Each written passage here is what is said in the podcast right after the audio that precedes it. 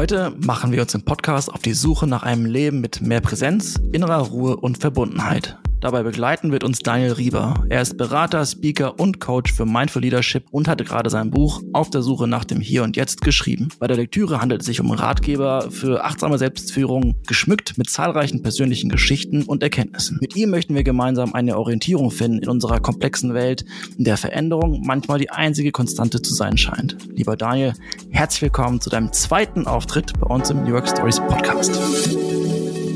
Schön hier zu sein. Danke für die Einladung. Hallo, Daniel. Sag mal, was hat sich eigentlich bei deiner persönlichen Suche nach dem Hier und Jetzt verändert, seit du vor knapp zwei Jahren Podcast bei uns gewesen bist? Äh, erstmal freue ich mich total darüber, wieder hier zu sein. Ähm, vor zwei Jahren war ich ja zusammen mit meinem Mitgründer Dr. Nico Röhnpage hier und ich erinnere mich noch dran, wie er darüber gesprochen hat, dass er im Dark Retreat war, also zwei Wochen in der Dunkelheit in einem Kimmerchen saß und meditiert hat.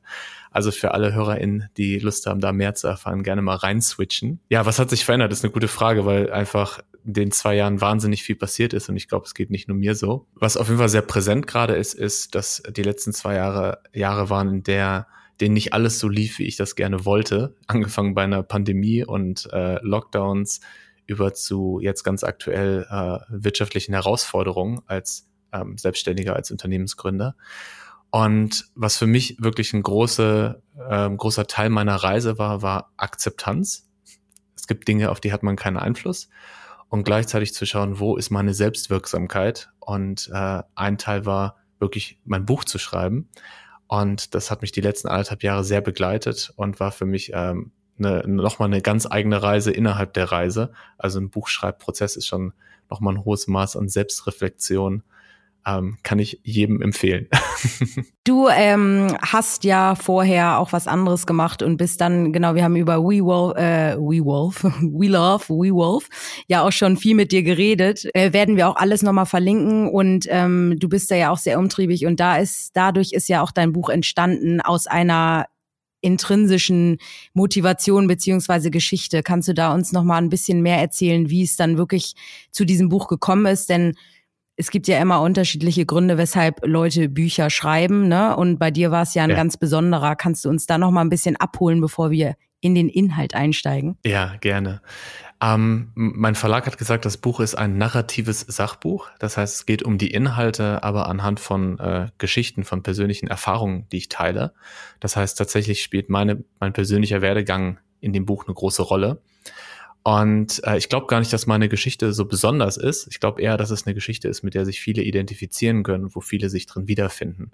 Also ganz kurz im Fast Forward. Ich habe 15 Jahre in der digitalen Branche gearbeitet, äh, die meiste Zeit hier in Berlin, unter anderem auch in Startups, habe gesundheitliche Probleme bekommen, ähm, unter anderem ein stressbedingter Hörsturz mit Tinnitus und habe dann äh, versucht, einen Weg zu finden, mehr innere Ruhe wahrzunehmen, mehr in Verbundenheit mit mir selbst zu gehen und mehr präsent zu sein, also nicht so sehr mit meinen Gedanken in der Zukunft oder der Vergangenheit, wie wir das ja meistens sind.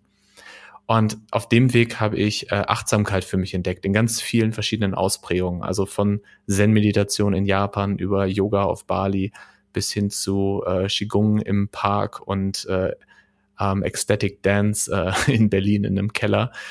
Und ähm, habe einfach in diesem Buch äh, meine, meine Erfahrungen ähm, und auch die, ja, von, von, von den ersten Kontakten bis hin zu einer, einer eigenen Praxis, bis hin zu meiner Arbeit als Coach und die Gründung von WeVolve, ähm, also wirklich die Arbeit mit Unternehmen, mit Führungskräften, mit Startups, mit Tech-Companies ähm, und habe das einfach mal alles zusammengetragen und bin äh, ja sehr gespannt darauf, ähm, wie das dann ankommt und seit heute, beziehungsweise ab morgen, je nachdem, wann man den Podcast hört, ist das Buch ja dann auch tatsächlich draußen. Yay. Mega gut. Wir würden gerne mit dem Ende des Buches anfangen, um in dein Werk einzutauchen. Und zwar schreibst du am Ende über das Buchcover. Normalerweise reden wir auch nie über das Cover. In deinem Fall ist was Besonderes. Da ist dann eine Geschichte dahinter. Und zwar stehst du, glaube ich, am Potsdamer Platz und die Welt ist um dich herum hektisch und verschwommen und du stehst da und hast die Augen zu. Was ist dir da durch den Kopf gegangen und warum hast du es als Buchcover benutzt? Dieses Bild, äh, das hatte ich im Kopf und wollte das unbedingt realisieren. Ähm, und es steht natürlich für, wie kann man innere Ruhe, Präsenz bewahren, selbst wenn alles um einen herum stressig ist. Und äh, da habe ich meinen Lieblingsfotografen ähm, Ralf äh, Himisch ähm, für begeistern können für die Idee und wir haben uns dann morgens um 6 Uhr am Potsdamer Platz verabredet, um dort das Foto zu machen. Und wer das Foto schon gesehen hat, das ist so ein ähm, Bild, wo der Hintergrund verwischt, also das heißt eins, das mit einer langen Aufnahmedauer gedreht wurde oder fotografiert wurde. Und das heißt, ich musste sehr lange einfach nur dastehen und präsent sein. und äh, was für mich dann ganz spannend ist, und das beschreibe ich in diesem letzten Kapitel im Buch, ist dieser Moment, wo ich erst die ganzen Geräusche um mich herum als was Bedrohliches, Stressiges wahrnehme und dann ähm, immer mehr akzeptiere, dass die äh, Geräusche da sind und dann irgendwann sogar eine Schönheit darin entdecke und so diesen Vergleich dazu bringe, dass das Rauschen der Autos um mich herum sich fast anfühlt wie Meeresrauschen und mich dann auch wieder erinnere in dem Moment, warum bin ich eigentlich nach Berlin gezogen? Ich bin nach Berlin gezogen, weil ich weil das Leben äh, leben möchte, weil ich eine pulsierende Stadt haben möchte. Und dann hat sich innerhalb von diesen zwei, drei Stunden, die ich da tatsächlich stand für das Foto, ähm, ja, von so einem gestressten Gefühl zu einer Akzeptanz hin zu einem schönen Gefühl. Und nach der Fotosession habe ich mich richtig entspannt gefühlt, wie nach so einem Kurzurlaub. Und das fand ich irgendwie so schön, dass ich das dann noch ins Buch aufgenommen habe, obwohl das Buch eigentlich schon fertig war. ähm, genau, das ist mein Kurzurlaub am Potsdamer Platz. Wenn man in einer großen pulsierenden Stadt äh, wohnt und sich dann die Autos als Meeresrauschen, also das ist natürlich gut. Also wenn du da Tipps hast, wie du es geschafft hast, dann erzähl uns später auf jeden Fall nochmal davon. Ist ja in Hamburg hier genauso. Ähm, genau, wir haben jetzt am Schluss angefangen und äh, wie gesagt, dein, dein Buch geht, äh, in deinem Buch geht sehr viel um äh, Selbstakzeptanz, ähm, sich über manches klar werden, äh, vielleicht nicht so viel in die Zukunft gucken, sondern um das Hier und Jetzt. Ne? Ähm, und jeder ähm, geht mit solchen Situationen anders um. Bevor wir so ein bisschen einsteigen, ich weiß genau, Alex hat das Buch auch schon gelesen und sich wie immer sehr vorbildlich äh, mit deinen Kapiteln beschäftigt und da sind auch ein paar Übungen drin. Bevor wir da ein bisschen einsteigen, hat dein Buch quasi ähm, einen bestimmten Ablauf? Also wenn ich mir das Buch jetzt holen würde, ist das quasi ein, ein von dir bewusst gewählter Ablauf in deinem Buch, weil du sagst, du hast das Kapitel am Ende noch mit reingenommen, obwohl du schon mhm. Fast durch warst? Oder ähm, genau, wie hast du dir den, den Inhalt dieses Buches quasi äh, zusammengeschrieben? Ähm, sehr viel von deinen persönlichen Geschichten natürlich, sehr viele Übungen. Erzähl da mal ein bisschen, bevor wir ein bisschen tiefer einsteigen. Ja, ja, sehr gern. In dem Buch geht es um drei Themen. Um Achtsamkeit, um Selbstführung und um den inneren Kompass. Und ich habe das Buch so geschrieben wie einen Reiseführer. Also ich bin auf meinem eigenen Weg. Ähm, jeder, jede Leserin ist auf ihrem oder seinem eigenen Weg. Und ich begleite die Person mit eigenen Geschichten und mit Tools und Tipps, die man ausprobieren kann. Und ähm, darum sind diese drei Kapitel auch in, äh, also als Wegstrecken bezeichnet. Das heißt, es ist wie so eine Wanderung, die man zusammen macht. Und äh, die Reihenfolge macht für mich auch äh, sehr viel Sinn oder deshalb habe ich die auch gewählt. Ich beschreibe das am Anfang so, ähm, wenn man sich in einem Dschungel, in dem man ist oder in einem Landschaft, die man nicht kennt, äh, orientieren muss. Das Erste, was man macht, ist, man ortet sich. Also wo bin ich jetzt gerade? Und das ist Achtsamkeit. Also Achtsamkeit ist wirklich wahrnehmen, präsent im Hier und Jetzt, was passiert tatsächlich. Welche Gedanken habe ich, welche Emotionen sind da, wie geht es meinem Körper, was passiert um mich rum. Der nächste Schritt ist mir dann, dass ich mir dann überlege, wo möchte ich eigentlich hin? Also was für ein Mensch möchte ich sein oder was für ein Mensch bin ich eigentlich? Ähm, was für Werte habe ich? Äh, welche Ressourcen bringe ich mit. Und das ist für mich Selbstführung. Ja, also so wie ein Wanderführer eine Wandergruppe führt, kann ich mich selbst führen, um Ziele zu erreichen, aber auch um ein Leben zu finden, was äh, achtsamer ist, was mehr innere Ruhe, Präsenz und ähm, Verbundenheit hat. Und auf dem Weg, und das ist für mich das spannendste Kapitel gewesen, ähm, ist es natürlich gut, sich immer wieder zu orientieren und mit sich selbst einzuchecken, bin ich gerade noch auf dem richtigen Weg und vielleicht auch den Weg anzupassen. Und dafür habe ich dem Kapitel den Namen der innere Kompass gegeben. Und da geht es so ein bisschen um Intuition. Da geht es um Verbindungen zum eigenen Körper, zu den Emotionen und dazu auch neben unserer wundervollen rationalen Intelligenz auch eben unsere Körper- und Emotions- und äh, ja, Intelligenz mitzunutzen. Und das ist was, was ich die letzten Jahre für mich selber immer mehr entdecke und wo ich auch im Buch schreibe, dass ich da selber noch auf der Reise bin. Also ich bin natürlich auch im Bereich Achtsamkeit immer auf der Reise. Da ist, glaube ich, kein Ende in Sicht. Aber das ist auf jeden Fall so der Wegabschnitt, ähm, der gerade am präsentesten in meinem Leben ist und der mir auch deshalb beim Schreiben am meisten Spaß gemacht hat, aber auch am herausforderndsten war. Ich sehe Alexander nicken. du, hast, du sprichst ja auch im Buch offen davon, welche Teile dir besonders leicht gefallen sind und in welchen Bereichen du selber noch ähm, eher auf dem Weg bist. Da tauchen wir auf jeden Fall nochmal ein, wenn wir beim dritten Teil ankommen. Fangen wir mit dem ersten an, also das Thema Achtsamkeit selbst. Da hast du nämlich ein schönes Zitat drin von dem äh, verstorbenen Steve Jobs, der sagt, wenn du einfach nur sitzt und beobachtest, wirst du feststellen, wie unruhig dein Geist ist. Äh, du nennst das auch, oder es ist auch ein Fachbegriff dafür, ist auch Monkey Mind. Finde ich wahnsinnig interessant. Kannst du mal erklären, was das ist genau und wie kriegt man den Affen weg? ja. Ähm, gibt es verschiedene äh, Perspektiven drauf oder Erklärungen für ein Phänomen, was wir alle kennen. Also das Phänomen ist, dass äh, wir uns den ganzen Tag über berieseln lassen, ähm, zum Teil bewusst, zum Teil unbewusst. Und in dem Moment, wo Stille einkehrt, also wo wir zum Beispiel auf den Bus warten oder abends im Bett liegen, in dem Moment schießen ganz viele Gedanken in unseren Kopf. Man kommt von Hölzchen auf Stöckchen, wie man so schön sagt. Äh, wir grübeln über Vergangenes, wir entwickeln Worst-Case-Szenarien für die Zukunft. Und das ist ein ganz natürlicher Prozess. Und neurobiologisch ist das das ähm, Default Mode Network. Das heißt, das sind Gehirnregionen, die aktiv werden, wenn wir keine Aufgabe haben. Und äh, das kann ganz schön überfordernd sein, wenn man das nicht kennt oder wenn man dem wenig Raum gibt. Also wenn ich 90 Prozent meines Tages vollgepackt habe und dann abends ins Bett gehe, dann huiht, geht der Affe los und äh, das Monkey Mind startet. Und ähm, für viele ist dann die Strategie, äh, sich weiterhin abzulenken. Da ist zum Beispiel Podcast hören auch ein sehr spannendes äh, Tool für, ähm, wo ich auch gerade gestern noch in einem Workshop mit jemand drüber gesprochen habe. Der meint immer, wenn er diese Dead Moment, Dead Time hat, diese Momente, in denen nichts passiert, dann hört er Podcast, damit er nicht nachdenken muss. da kann ich auch direkt einen empfehlen der Einschlafen-Podcast. Den kennt ihr doch bestimmt, ne? Wenn ich Gedanken habe, ja. einmal Einschlafen-Podcast von Tobi Bayer, dann, das muss ich jetzt einmal loswerden. Das ist wirklich, da geht dann Monkey auf jeden Fall äh, verschwindet. Ich bin auch ein großer Podcast-Fan und ich mag auch so Laber-Podcasts, so klassische, wo man auch nicht nachdenken muss. Und dann gibt's einen, ich glaube, das ist der sogar der Einschlaf-Podcast, wo aus Wikipedia vorgelesen wird. Ja, der liest äh, relativ viel vor, ja. Genau, ja. Aber äh, um auf die Frage zu kommen, wie kann ich den Affen zähmen? den Affen zähmen kann ich, indem ich einmal mehr Raum gebe, mehr Momente der Stille habe, also zum Beispiel vorm Schlafengehen einen Spaziergang machen, wo ich nochmal einmal bewusst über alles nachdenke, was so passiert ist. Ähm, und eine andere Strategie ist äh, Meditation. Und ähm, Steve Jobs, hast du ja gerade erwähnt, ist ein Meditateur, ist jemand, der sehr intensiv meditiert hat, der auch wochenlang in der Stille saß.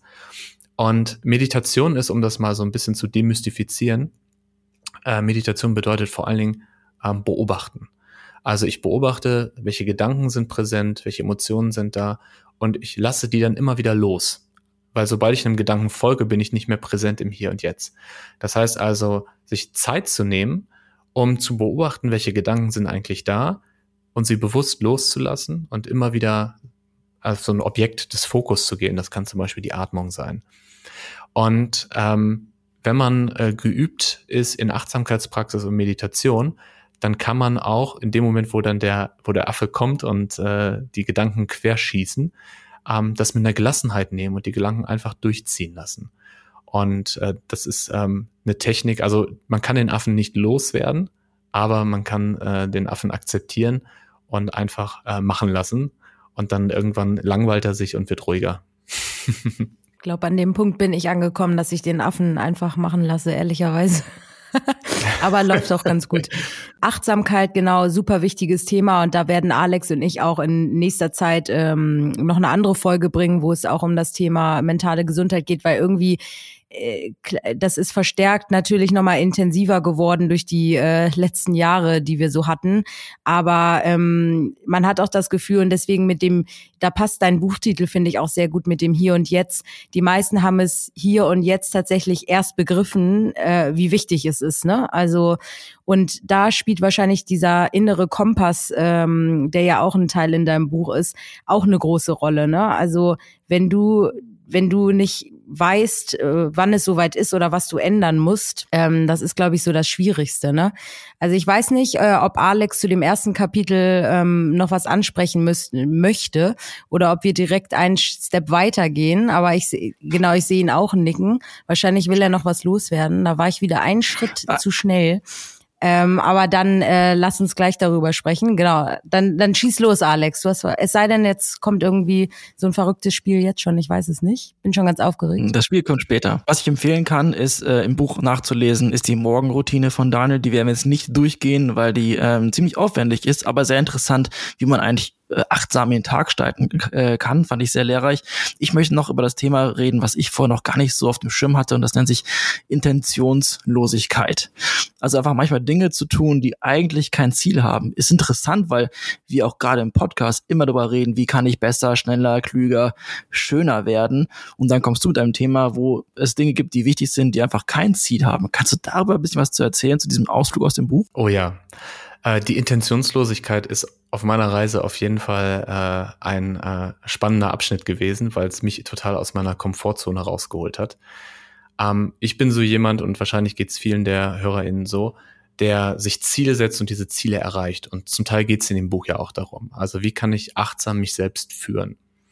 Und was dann passiert ist, dass man immer in ein Tun kommt. Das heißt, ich möchte gerne ein Ziel erreichen und wenn ich das Ziel erreiche, dann darf ich glücklich sein, aber auf dem Weg dahin muss ich erstmal schaffe, schaffe, Häusle baue, muss ich erstmal machen. Und meine Reise zum Hier und Jetzt ist auch eine Reise vom Tun zum Sein, also ähm, dahin, dass ich bei dem, was ich gerade tue, schon Glückseligkeit empfinden kann oder Glück empfinden kann und nicht mein Glück abhängig mache von dem Erreichen eines Zieles. Ja, das klingt erstmal so, als würde man dann gar nichts mehr tun und gar keine Ziele mehr erreichen wollen. Aber äh, es ist genau das Gegenteil, weil in dem Moment, wo ich das, was ich tue, gerne mache, erreiche ich ja automatisch Ziele. Das heißt also, äh, ich versuche in meinem Leben mehr zu sein und weniger zu tun. und da kommt dann die Intentionslosigkeit auch rein, die ich zum ersten Mal kennengelernt habe in der Zen-Meditation. In der Zen-Meditation äh, sitzt man einfach und beobachtet aber ohne eine Intention, also ohne ein Ziel. Also auch nicht mit dem Ziel, Erleuchtung oder so etwas zu haben, sondern einfach, ich sitze hier und ich beobachte. Und das ist wahnsinnig schwer. Also ich habe am Anfang meditiert, um mich gut zu fühlen. Dann habe ich meditiert, um fokussierter zu sein. Das heißt, ich habe die Meditation immer als Tool genutzt, um etwas zu erreichen. Und äh, Zen-Meditation hat mir dann gelehrt oder hat mich in die Situation gebracht, dass ich einfach nur meditiert habe ohne ein Ziel, einfach nur des Meditierens wegen. Und das war für mich ein Game Changer. Ähm, das hat äh, mich aus meiner Komfortzone, aus meinen Mustern rausgeholt. Und ähm, ja, ich, ich, es gibt so Momente, in denen äh, man einfach etwas tut und sich dabei wohlfühlt. Da kennt bestimmt jeder auch Beispiele ähm, und es eigentlich ganz egal ist, ob es gut oder schlecht ist und was das Ergebnis ist. Und ganz aktuell, ich habe vor zwei Wochen angefangen mit Impro-Theater. Und ich genieße das gerade, Impro-Theater zu machen, weil man beim Impro-Theater in der Situation ist, dass man gar nicht weiß, was passieren wird. Und es gibt gar kein gut oder schlecht. Das heißt, man ist immer nur im Moment und muss auf das eingehen, was gerade passiert. Also ein ganz hohes Maß an Achtsamkeit. Und das heißt also vielleicht ein schönes Beispiel, man muss nicht meditieren, ja, das ist auch ein ganz wichtiger Bestandteil von meinem Buch. Das sind alles Beispiele, das sind alles Geschichten, aber man kann für sich selber herausfinden, was im Leben hilft mir dabei, präsenter zu sein, achtsamer zu sein, mehr im Moment zu sein. Finde ich sehr schön, muss ich daran denken, ich mache gerade etwas, ich höre ein Hörbuch zum zweiten Mal. Und das ist gar kein Sachbuch, sondern einfach nur ein fiktives Buch von Walter Mörs, ich weiß nicht, ob du es kennst, die 13 Leben des Captain Blaubeer, ist einfach nur Quatsch, wirklich nur Quatsch, aber es ist so schön, einfach nichts zu lernen und einfach nur äh, Fantasiegeschichten zu hören. Aber ähm, gehen wir zurück zu den Zielen. Denn da gibt's natürlich auch Guidance. Du sagst, wie man diese Ziele erarbeiten kann. Und jetzt, Lisa fürchtet sich schon, deswegen bringen wir es hinter uns, äh, diese eine Aufgabe. Ein Tool zum Finden des persönlichen Ziels ist äh, die Schaukelstuhl Methode. Können wir die mal machen? Kannst du die an Lisa anwenden, sodass sie weiß, wo sie lang geht? Kannst du sie an Lisa anwenden? Okay, das klingt. Also dazu muss man wissen, wir sitzen alle nicht zusammen in einem Raum, aber ich bin mal gespannt. ich bin mal gespannt. Ah ja, ich bin ready auf jeden Fall. Ja, lass uns das gerne probieren. Und äh, damit es für die HörerInnen nicht langweilig wird, lass uns doch gleich für jeden das machen. Und ich sage aber vorweg, das ist äh, eine Übung, wo ich mir schon gerne zehn Minuten Zeit für nehmen würde in einem Normalfall. Aber wir machen es jetzt einfach mal in äh, ja, maximal einer Minute. Und was sehr hilft für die Übung ist tatsächlich die Augen zu schließen. Das hilft uns noch mehr dabei, äh, unsere Aufmerksamkeit nach innen zu ziehen. Und bevor wir mit der Übung anfangen, einfach für ein paar Atemzüge ganz bewusst den Atem wahrnehmen. Wahrnehmen, wie man gerade sitzt.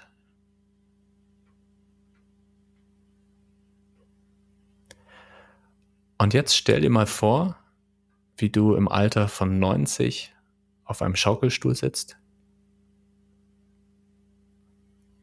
glücklich bist, alles ist in deinem Leben genau so passiert, wie du es dir vorgestellt hast.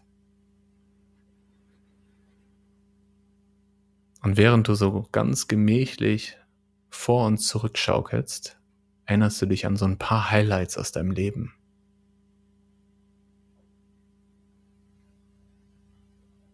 Das können Bilder sein, Ereignisse, Wörter.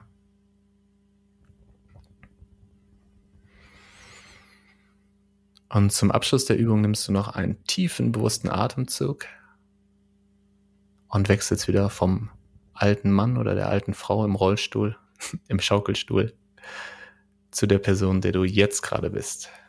Und kannst die Augen öffnen. Das war jetzt die Übung mal in Fast Forward. Das Spannende ist, Schön. genau, das Spannende ist, da kannst du gerne gleich berichten, Lisa. Ähm, die Bilder, die kommen, sind für jeden Menschen einfach ganz anders. Und vielleicht denkt man im ersten Moment, ja, war jetzt ja alles wie, wie erwartet oder war nichts Überraschendes. Aber gerade wenn man sich mit anderen austauscht, woran hast du denn gedacht? Fällt einem auf, ah, spannend, für mich war Familie wichtig. Oder für mich war es total wichtig, in der Natur zu leben. Du nix schon. Magst du erzählen, bevor ich zu viel vorwegnehme? Also wäre die Person nicht 90, würde ich sagen, ich würde auch, ich würde auch jetzt direkt da in diesem Szenario ähm, drin bleiben, obwohl ich mit meinem Hier und Jetzt auch äh, sehr zufrieden bin. Aber doch, tatsächlich waren das äh, so die ersten Bilder auch. Also ist wahrscheinlich bin ich da ähm, nicht die Einzige. Aber ich habe tatsächlich ähm, an alle Momente mit der Family tatsächlich gedacht und sehr viel auch an meine Auslandserfahrung, weil ich leidenschaftlich gerne reise. Da musste ich dran denken, weil das ist mir so mit das wichtigste Ziel eigentlich so alles im Leben mitnehmen, was geht. Also man hört diesen Wandtattoo-Spruch, den die Gen Z da immer benutzt, ne, YOLO, you only live once, der klingt ja total bescheuert, aber eigentlich ist es so. Äh, und nach diesem Credo versuche ich auch zu leben. Deswegen, äh, wenn ich mal im Schu Schaukelstuhl sitze mit 90, äh, möchte ich genau darauf zurückblicken, dass ich wirklich alles gemacht habe, worauf ich wirklich auch Bock hatte. Ja. Ja. Wie schön. Ähm, ich habe gerade gedacht, wenn du einem Buddhisten erzählst YOLO, dann wird er wahrscheinlich ja, genau. grinsen. Siehst du? ja. Ich bin noch aber auf genau, der Suche nach einem Alternativspruch, aber ja, dann, dann, dann sage ich halt, man lebt nur einmal. Carpe diem. Klingt auch wie so ein Wandtattoo, aber ja, so ist es halt einfach. Also, ja. Nee, cool. Coole Übung. Das waren gerade eine Minute, war das gerade, ne? Und wenn du dir mal fünf Minuten für diese Übung nimmst, vielleicht nachher noch mit einem Coach oder mit einer Gruppe austauscht, da lernst du so viel darüber, was dir wichtig ist und wie du tickst. Und das ist jetzt eines von ganz, ganz vielen Beispielen, wo es um Selbstreflexion geht. Und ich glaube, wir alle dürfen uns mehr Zeit für Selbstreflexion nehmen. Ob das das Journalen ist oder das Moodboard, über das ich auch schreibe ähm, ob das der äh, Austausch mit anderen ist. Ähm, für mich war das Buchschreiben ganz großartiger Raum für Selbstreflexion. Und wir lernen einfach so viel über, weil wir wissen es ja eigentlich schon alles. Also ich weiß ja schon, was mir wichtig ist und ich weiß schon, wo ich hin will. Ich höre mir nur manchmal selber nicht zu. Damit ist übrigens auch das Geheimnis von allen guten Coaches äh, gelüftet. Coaches hören einfach nur zu. Das wäre jetzt fast schon der perfekte Abschluss für die Podcast-Folge. Aber ein, zwei Fragen möchten wir noch unbedingt stellen. Äh, in dem Zusammenhang sprichst du nämlich auch von dem Thema positive Psychologie und vor allem in Abgrenzung zu Toxic Positivity. Das fand ich super lehrreich und da würde ich gerne noch von dir für unsere ZuhörerInnen erfahren, was es eigentlich ist. Ja, ist auch ein Thema, was mir sehr wichtig ist. Und was du auch gerade beschreibst, ist, ähm, dass ich in diesen Kapiteln immer sogenannte Sackgassen beschreibe. Das heißt, ich beschreibe immer äh, Erfahrungen, die ich für mich gemacht habe, wo ich glaube, da ist eine Sackgasse und äh, einfach um Menschen diese Sackgassen zu ersparen. Und eine Sackgasse ist äh, positive, ähm, ja, positive, toxic positivity, sowas. Also erstmal zu ähm, der äh, positiven Psychologie, die ich großartig finde. Die positive Psychologie bedeutet ja, dass wir Psychologie nicht nur einsetzen können, um Menschen mit Krankheiten zu helfen, sondern auch einsetzen können, um Menschen dabei zu helfen, sich positiv zu entwickeln, also ihre Ressourcen ähm, weiterzuentwickeln, ähm, ihre Ziele zu erreichen im Leben und so weiter. Und das ist, glaube ich, ein, ein Tool, was noch viel zu wenig genutzt wird und was ganz, ganz viel Potenzial hat. Das heißt, ich bin ein großer Fan davon, ähm, ja, das Positive in Dingen zu sehen. Also ich mache zum Beispiel als Übung, dass ich mir jeden Tag überlege, was sind drei Dinge, für die ich dankbar bin, einfach um ähm, dieser, diesem Negativity-Bias, den wir alle haben, also dass unsere Wahrnehmung eher die negativen Dinge wahrnimmt, evolutionär bedingt, um dem entgegenzuwirken, ne, sage ich, was ist wirklich aktiv, was ist positiv gerade in meinem Leben.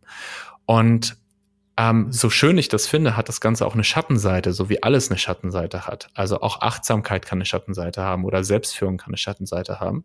Und die Schattenseite hier ist, dass wenn man gar keinen Raum mehr gibt für unangenehme Gefühle, dass man keinen Raum mehr gibt für unangenehme Gedanken und immer sofort switcht. Und das ist, glaube ich, etwas, was, oder da weiß ich, dass da weiß die ähm, Forschung heute, dass das was ist, was nicht gesund ist. Also das heißt, wenn etwas Schlimmes passiert, macht es total Sinn, sich zu überlegen, ah, das ist jetzt passiert, ich akzeptiere das, ich kann daran nichts mehr ändern. Was könnte auch Gutes daran sein an der Situation?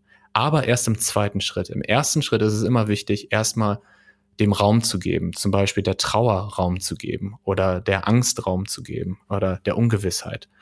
Und äh, da geht es manchmal einen Schritt zu schnell, ähm, dass äh, ja das ähm, ist, ich will jetzt nicht auf einzelne Personen ansprechen, aber einfach so eine Entwicklung, die ich in der Achtsamkeitswelt sehe, dass man sehr schnell dann aufs Positive wechselt, sehr schnell ein Reframing vornimmt und sich gegenseitig äh, motiviert, auch, auch ähm, wieder zu lächeln.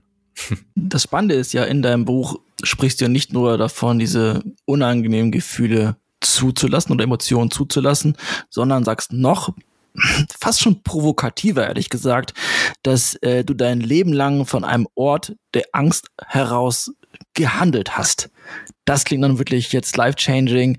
Was bedeutet das und was kann man davon mitnehmen? Jetzt sind wir wirklich schon ganz am Ende der Reise, die ich in dem Buch beschreibe, angekommen. Und das ist natürlich äh, ja jetzt leicht gesagt und schwer zu verstehen ähm, ohne den ganzen Kontext. Also was ich meine ist, dass ich ein Mensch bin, dem Kontrolle sehr wichtig ist, ähm, Mensch bin, dem Planbarkeit sehr wichtig ist, Verlässlichkeit sehr wichtig ist. Und das klingt erstmal alles positiv. Gleichzeitig, warum ist mir das so wichtig? Weil da eine Angst ist, eine Angst vor Kontrollverlust, eine Angst vor unvorhersehbaren Dingen. Und ähm, wenn ich mein ganzes Leben nur nach Kontrolle und Vorhersehbarkeit ausrichte, dann ist das so ein Konstrukt, was ich aus Angst gestalte. Und wäre es nicht schöner, und das ist was, was ich mir selber gerade sage und wo es in diesem Kapitel auch drum geht, wäre es nicht schöner, wenn man aus einem Vertrauen, einer Liebe heraus handelt. Also wenn ich Entscheidungen nicht treffe, um mich vor etwas zu schützen, ja, um von etwas wegzukommen, sondern weil ich auf etwas vertraue, zu etwas hin möchte, an etwas glaube. Und das ist dann die Reise von der Angst zur Liebe, wie ich das äh, abschließende Kapitel nenne. Wundervoll. Dann würde ich abschließen mit einer einfacheren Frage, ähm, die aber mindestens genauso lehrreich ist, glaube ich. Und zwar sagst du, man sollte in seinem Leben nicht dem eigenen Bauchgefühl folgen. Was sollen denn meine Freunde mir sagen, wenn ich, wenn ich ratlos bin und die What? sagen, hey, weißt du, weißt was yeah. ganz genau. Du sagst genau das Gegenteil. Also das Bauchgefühl ist vielleicht nicht der beste Ratgeber im Leben, Das ist natürlich schön provokativ formuliert. Ähm, genau, was ich, woran ich äh, glaube und was ich in dem Kapitel beschreibe, ist, ähm, unser Bauchgefühl hat in vielen Fällen recht. Ähm, das ist unsere Körperintelligenz, die wir haben. Aber wir sollten nicht blind auf unser Bauchgefühl vertrauen, denn auch unser Bauchgefühl äh, hat einen Bias und äh, ist ähm, geprägt. Zum Beispiel, wenn ich, ganz greifbares Beispiel, äh, wenn ich eine Packung Chips aufmache, dann sagt mein Bauch, ist mehr, ist mehr, ist mehr, ist mehr. Und äh, das ist natürlich nicht das, was mir gesund ist, sondern das ist das, was evolutionär bedingt. A, Salz, selten sollte ich möglichst viel aufnehmen, tief in mir verwurzelt ist, aber was mir in der heutigen Welt eher Probleme macht. Und das Bauchgefühl ist häufig auch dadurch geprägt, ähm, was ich für Erfahrungen bereits im Leben gemacht habe. Also wenn ich zum Beispiel ähm, immer schlechte Erfahrungen in einer Beziehung gemacht habe, dann sagt mir mein Bauchgefühl vielleicht bei der Frau meines Lebens, sagt mein Bauchgefühl aber, ah, sei lieber vorsichtig. Ja, und das Bauchgefühl hat eine Daseinsberechtigung, aber die äh, Intention ist eine andere. Also es kommt nicht von der Frau, mit der ich mich gerade treffe, sondern es ist ähm, einfach geprägt durch meine Vergangenheit. Und das ist halt in so einem Kontext von, ja, es ist wichtig, auf seinen Körper zu hören und seine Emotionen zu hören, aber nicht blind. Und das ist dann die Schattenseite, die ich da unbedingt noch ansprechen wollte oder die Sackgasse. Also hört nicht auf euren Bauch. Auch wieder was gelernt. Ich bin nämlich so ein Bauchgefühl-Mensch. Dann, dann muss ich auf jeden Fall dein Buch. Äh, auch, auch mit genau der Packung Chips. Ja. ja gut, oh Mist. Also beides äh, ist bei mir so ein Ding, so eine Sache. Aber gut, ich äh, werde da auf dich hören und das mal ausprobieren. Äh, Daniel, äh, das war super ähm, Folge mit dir und du hast äh, richtig, richtig viele Tipps und dein Buch, wie gesagt, wir sind pünktlich zum Release mit der Folge jetzt erst rausgekommen und man kann sich das Buch natürlich auch ein Jahr später holen, aber ich habe das Gefühl, dass alle Zuhörer und Zuhörerinnen nach dieser Folge mit dir äh, ganz sicher Lust haben, dein Buch zu lesen. Und ähm, es wird überall erhältlich sein. Wir werden es in den Shownotes verlinken. Aber für alle, die jetzt noch dran geblieben sind, äh, das lohnt mhm. sich ganz bestimmt, weil wir haben auch mit dir besprochen, dass wir ein Buch verlosen wollen. Und das ist ganz einfach getan. Ähm, du hast dir da anscheinend eine schöne Frage ausgedacht. Und wir werden das ganz einfach so regeln wer hier dran geblieben ist und diese Frage beantwortet und als allererstes in unserem Postfach landet, und zwar via stories at new-work.se, der ist mhm. der glückliche oder die glückliche Gewinnerin deines Buches. Ähm, also es ist hier First Come, First Serve. und jetzt sind wir gespannt. Ich werde äh, die bei diesem Quiz mal nicht mitmachen. Ähm, ich halte mich zurück, obwohl ich immer äh, gern das Opfer für Alex auch in diesem Podcast spiele. Aber ich bin trotzdem gespannt, weil ich auch nicht weiß, ähm, ne, was du dir da ausgedacht hast. Also wie gesagt, macht mit, schreibt die Antwort an stories at new-work.se und dann landet das Buch bei euch zu Hause. Wir melden uns bei euch. So, Daniel, jetzt kannst du los, loslegen. Yes. Und äh, im Moment, wie ich im Moment bin, ähm, habe ich mir die Frage ganz spontan überlegt und nicht im Vorfeld. Und die Frage ist, mit welchem Tier assoziiert man das Phänomen, dass unsere Gedanken, wenn wir mit nichts beschäftigt sind, kreuz und quer schießen. Welches Tier wird damit in Verbindung gebracht? Oha, also eine sehr gute Frage. Ich weiß die Antwort natürlich, also jeder, der mich kennt, aber ich halte mich zurück. Also sehr, sehr cool. Vielen, vielen äh, Dank, äh, Daniel, dass du dir die Zeit genommen hast. Hat sehr viel Spaß gemacht. Ähm, wir sind gespannt, äh, was für Tiere da in unserem Postfach landen. Wir halten dich auf dem Laufenden. Und ähm, ja, äh, vielen Dank für deine tollen Tipps äh, und mal sehen, wann wir dann die dritte Folge zusammen aufnehmen. Also vielen, vielen Dank, lieber Daniel. Mach's gut. Ich danke euch. Hat mir sehr viel Spaß gemacht. Dankeschön. Tschüssi.